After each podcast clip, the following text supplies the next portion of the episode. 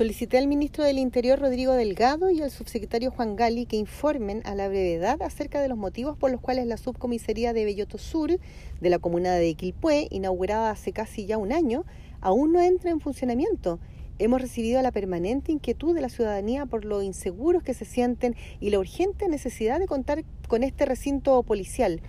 La comunidad debe saber y tener una respuesta eh, clara por parte de la autoridad competente, por lo que solicité que también se informe sobre la fecha estimada en que comenzará a funcionar la dotación policial con la que contará el recinto y que esta información sea debidamente entregada a las vecinas y vecinos.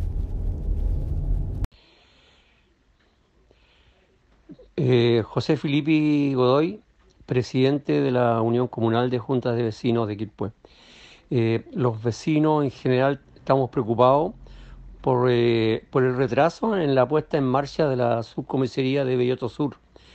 La verdad que con el aumento de la delincuencia eh, hay preocupación porque necesitamos eh, más protección para los vecinos.